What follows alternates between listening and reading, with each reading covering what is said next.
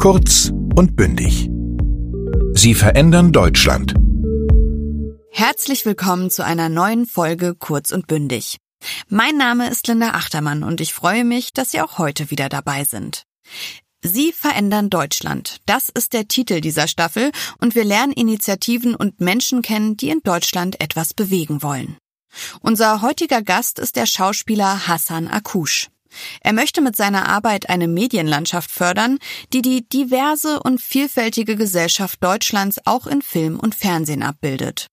Hassan Akush ist als kleines Kind mit seinen Eltern aus dem Libanon nach Deutschland geflohen und in Berlin-Neukölln aufgewachsen. Er hat Schauspiel studiert und war in unterschiedlichen Filmen, Serien und Theaterstücken zu sehen. Sie kennen ihn vielleicht als Rapper Maruf aus der Serie Four Blocks. Jetzt gehört er als Kriminaloberkommissar Farid Celik zur Besetzung des Ermittlerteams der ARD Vorabendserie Vapo Berlin. In dieser Sendung ist er ein fester Bestandteil eines Ermittlerteams der Wasserpolizei Berlin und er selbst sagte darüber einmal in einem Interview, früher spielte er Rollen, in denen er der war, der wegrannte und jetzt ist er derjenige, der hinterherrennt. Rollen wie diese hat er nicht immer bekommen. Auch deshalb hat er sich im Frühjahr 2021 an der MTV-Kampagne Hashtag Meine Rolle im deutschen Film beteiligt. Mit dieser Kampagne sollte auf die fehlende Diversität und den Rassismus in der deutschen Film- und Medienbranche aufmerksam gemacht werden. Für Hassan Akush eine Herzensangelegenheit. Mit seiner Arbeit möchte er die Medienlandschaft nachhaltig verändern und zeigen, er kann jede Rolle spielen. Und ich freue mich sehr, dass er heute hier bei mir im Interview ist. Schönen guten Tag, Hassan Akush. Guten Tag, ich freue mich auch. Wir können direkt zur ersten Frage starten, die wir all unseren InterviewpartnerInnen stellen. Was muss in Deutschland anders gemacht werden? Wenn wir jetzt über Medien sprechen, dann brauchen wir mehr Menschen mit ähm, naja, früher haben wir gesagt Migrationshintergrund, also mehr Menschen, die BIPOC sind, weil unsere Gesellschaft ist ja längst bunt und gemischt und wir haben überall Menschen von überall und deswegen sollte das sich auch äh, in den Medien, in den Filmen, in, in den Tagesthemen und überall widerspiegeln, auch auf den Bühnen. BIPOC oder BPOC bedeutet ausgeschrieben Black and People of Color und wird im englischen und deutschsprachigen Raum als antidiskriminierende Bezeichnung für bestimmte Gruppen von Menschen benutzt. Wie haben Sie denn in Ihrer Berufserfahrung Diversität vor und hinter der Kamera auch bei Film und auch bei Bühnenproduktionen wahrgenommen? Wie sieht das da aus? Also ich habe ungefähr 2011 angefangen mit Schauspiel und äh, da wurde ich gleich mal gefragt, wo ich mich denn sehe oder was ich glaube, was ich spielen könnte.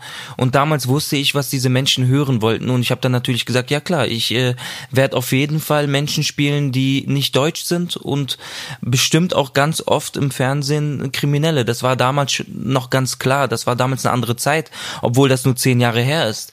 Im Theater ist das genauso gewesen für mich. Ich, Im Theater habe ich teilweise äh, Imame gespielt oder auch auch ich habe auch Juden gespielt, aber da war immer dieser bittere Beigeschmack. Und zwar habe ich immer jemanden gespielt, der fremd war. Das bedeutet, wenn ich einen Imam gespielt habe, habe ich dann einen Imam gespielt, der nur Arabisch gesprochen hat und sozusagen dann für die Zuschauer fremd war. Wenn ich einen Juden gespielt habe, dann habe ich einen Juden gespielt, in, also historisch in einer Zeit, wo Kommunismus in Deutschland noch ein bisschen stärker war vielleicht.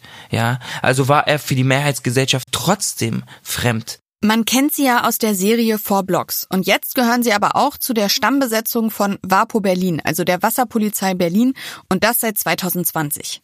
Sie spielen dort den Oberkommissar Farid Celik. Und fühlen Sie sich denn jetzt bei der Vapo Berlin als angekommen, also als jemand, der zur Mehrheitsgesellschaft dazugehört? Am Anfang gab es dann immer noch so Attribute oder Nuancen, wo man sagt, okay, warum macht das die Rolle? Und das muss man dann natürlich mit Produktion und Regie und so weiter besprechen und dafür sorgen, dass es hier nicht nur um Erfüllung von Klischees geht. Also ich arbeite natürlich auch mit Klischees, wenn sie denn äh, von Nutzen sind. Ja, also wenn, wenn, wenn wir damit etwas erzählen können, dann, dann kann man die auch benutzen. Mittlerweile ist es so, als Farid Celik bei Vapo Berlin, diese Figur, die anfangs ein sehr lustiger und irgendwie jugendlicher Charakter war, obwohl Farid Celik ein äh, Oberkriminalkommissar ist, hat sich jetzt dazu entwickelt, dass er mehr Verantwortung in der Gruppe übernimmt und erwachsener wurde. Und das ist auch, das ist auch ein Teil meiner Arbeit. Ja, meine Figur ähm, äh, Verantwortung mit meiner Figur verantwortungsbewusst umgehen und irgendwie ähm, einen neuen Grundstein legen, zusammen natürlich mit den anderen Menschen aus der Produktion und von der Regie und den Kollegen, um anderen Menschen, die nach mir kommen, eine Basis zu liefern, mit der sie dann arbeiten können, ohne dass sie sich nach Hause gehen und Bauchschmerzen haben. Woran liegt es denn? Was denken Sie, dass Sie jetzt andere Rollen wie eben den Farid Celik bei Vapo Berlin spielen können und dürfen? Ist das einfach ein so ein Umschwung in der Gesellschaft? Einerseits ja, das gibt es auf jeden Fall. Es gibt einen Wandel in der Gesellschaft, aber nicht nur hier, sondern weltweit. Wenn wir uns die Oscars ansehen, da gibt es jetzt mittlerweile Regeln, Kriterien, wer sozusagen den Oscar für den besten Film kriegen kann und dann muss muss dieser Cast und das ganze Team, wir reden jetzt vor und hinter der Kamera, muss divers sein.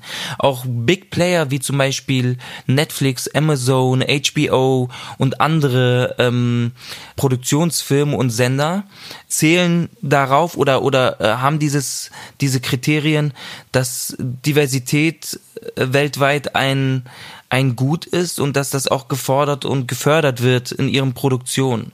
Und auch äh, die Deutsche Filmakademie hat sich jetzt verändert, hat viele Menschen, BIPOC-Menschen aufgenommen. Mehr als 200 waren es im letzten Jahr, jetzt kamen wieder welche dazu, um zu zeigen, ey, wir sind offen. Also wir gehören nicht mehr zur alten Generation. Und ähm, ja, es ist, es ist nun mal äh, erforderlich, um auch auf dem Markt äh, bestehen zu können. Ja, wir brauchen einfach auch andere Vorbilder.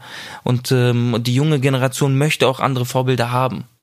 Wie können diese Veränderungen auf den Weg gebracht werden? Da haben Sie jetzt schon einige wichtige Punkte angesprochen. Wollen Sie da noch was ergänzen? Auf jeden Fall. Also, jeder ist selbst dafür verantwortlich, diese Veränderung voranzutreiben. Das bedeutet für mich selber, wenn ich jetzt ähm, eine Rolle angeboten bekomme und diese Rolle ist voller Klischees und diese Rolle ist so alt, sag altbacken geschrieben, sag ich mal, dann äh, liegt es in meiner politischen und sozialen Verantwortung, diese Rolle erstens zu versuchen, diese Rolle zu verändern, also mit dem Regisseur und mit dem Produzenten oder wem auch immer sprechen und sagen, Leute, das geht so nicht.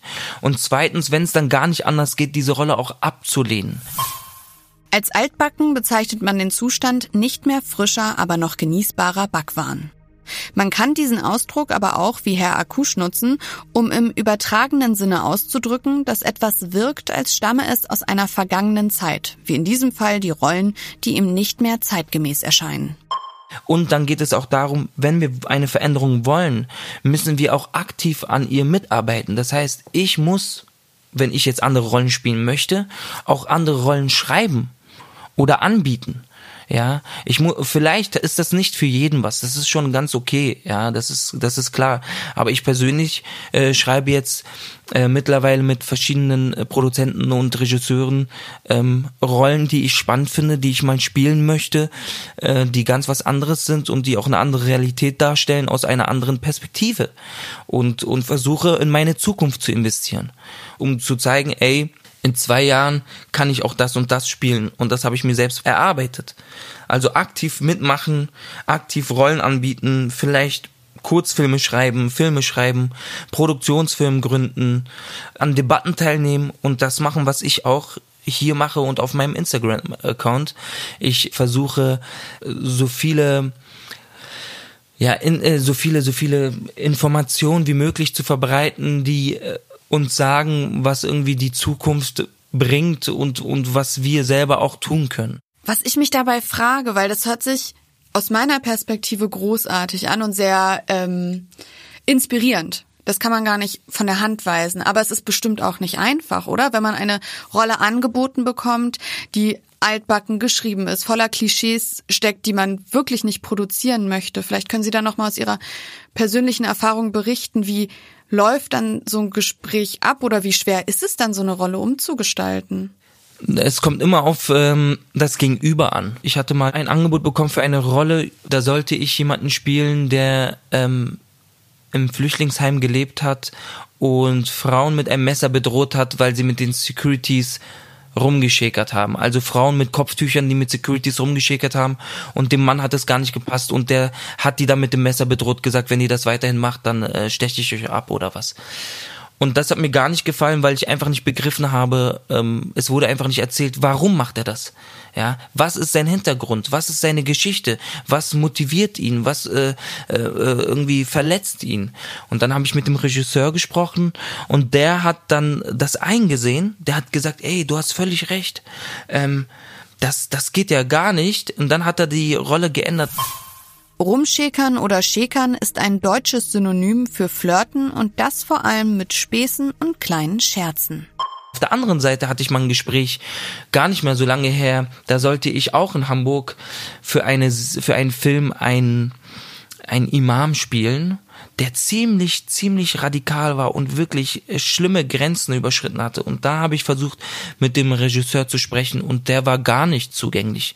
Der hat dann gesagt, also wenn wir jetzt, wenn jetzt jeder kommt und mit mir über diese Rollen sprechen will, das, also jetzt sollen wir überall fair sein und überall die Klischees raus, ausmerzen, so, äh, also rausstreichen und so. Das, das hat ihn, also äh, Diversität und Gleichberechtigung äh, im deutschen Fernsehen, das hat ihn genervt. Und da habe ich die Rolle dann auch abgesagt. Also es ist sehr, sehr unterschiedlich. Ich merke aber, größtenteils gibt es da auf jeden Fall äh, Zuspruch und ähm, es gibt mehr Leute auf sag ich mal, meiner Seite, die mit mir an einem Strang ziehen, als auf der anderen, die dann äh, gegenhalten. Was ist das größte Hindernis bei dieser Veränderung? Und da hatte ich mich in der Vorbereitung auf das Gespräch gefragt, besteht denn für Sie die Gefahr oder so eine latente Angst, dass das, was wir jetzt erleben, so einen leichten Umschwung, immer mehr Repräsentanz in den deutschen Medien, dass das sowas wie ein Trend ist und vielleicht auch wieder verschwinden kann? Das war auch meine größte Angst. Aber wenn wir uns die Lage mal anschauen, wenn wir uns sozusagen seit der Flüchtlingskrise 2015 und den Flüchtlingsströmungen ähm, die Welt anschauen, da gab es einen großen Rechtsruck. Da, wenn wir jetzt nach Ungarn, ähm, Frankreich, aber auch Amerika schauen, ja, so auch Polen, dieser Rechtsruck war immer da. Dieser Rechtsruck hat uns immer sozusagen das Leben schwer gemacht und trotzdem oder gerade deswegen sind wir vielleicht noch engagierter gewesen, dieses Thema voranzutreiben und äh, äh, Kampagnen zu organisieren und Vereine zu gründen, trotz dieses, dieses Rechtsrucks, den wir ja die ganze Zeit sehen weltweit. Der Rechtsruck meint hier die Entstehung einer größeren Akzeptanz von rechtsorientierten Ideen und Vorstellungen in der Gesellschaft. Und ähm, große Institutionen haben jetzt Quoten ähm, eingeführt. Theater haben ihre Ensembles umstrukturiert. Also das sind ja auch Ver Veränderungen, die nicht nur auf einer Ebene stattfinden, wo Menschen ähm, oberflächliche Berufe haben, ähm, beziehungsweise so nicht oberflächlich, aber oberflächliche ähm, Sachen machen dürfen, sondern äh, sie sind ja in, in auch Machtpositionen. Ich glaube, das Schwierigste ist, diesen großen Atem zu haben, geduldig zu sein. Und es ist ein Marathon, und ich glaube, wir haben noch nicht mal die Hälfte geschafft. Wir müssen uns unsere Kräfte einteilen und wir müssen uns gegenseitig unterstützen. Eine Studie aus dem Herbst 2021 des Instituts für Medienforschung der Universität Rostock ergab, dass Menschen mit Migrationshintergrund mit 11 Prozent und Schwarze und People of Color mit 5 Prozent in deutschen TV-Programmen weiterhin unterrepräsentiert sind. Hassan Akush ist zuversichtlich, dass sich das ändern wird, wenn alle in der Film- und Unterhaltungsindustrie mit anpacken und vielleicht ab und zu Schauspieler und Schauspielerinnen auf große Gagen verzichten, anstatt alte Stereotype zu reproduzieren. Dazu passt auch seine Lieblingsredewendung. Es ist nicht alles Gold, was glänzt. Ja, also die Werte liegen ganz woanders. Äh, und äh, erkenne den Wert in allem, was du machst und auch in allem, was du in den Händen hältst.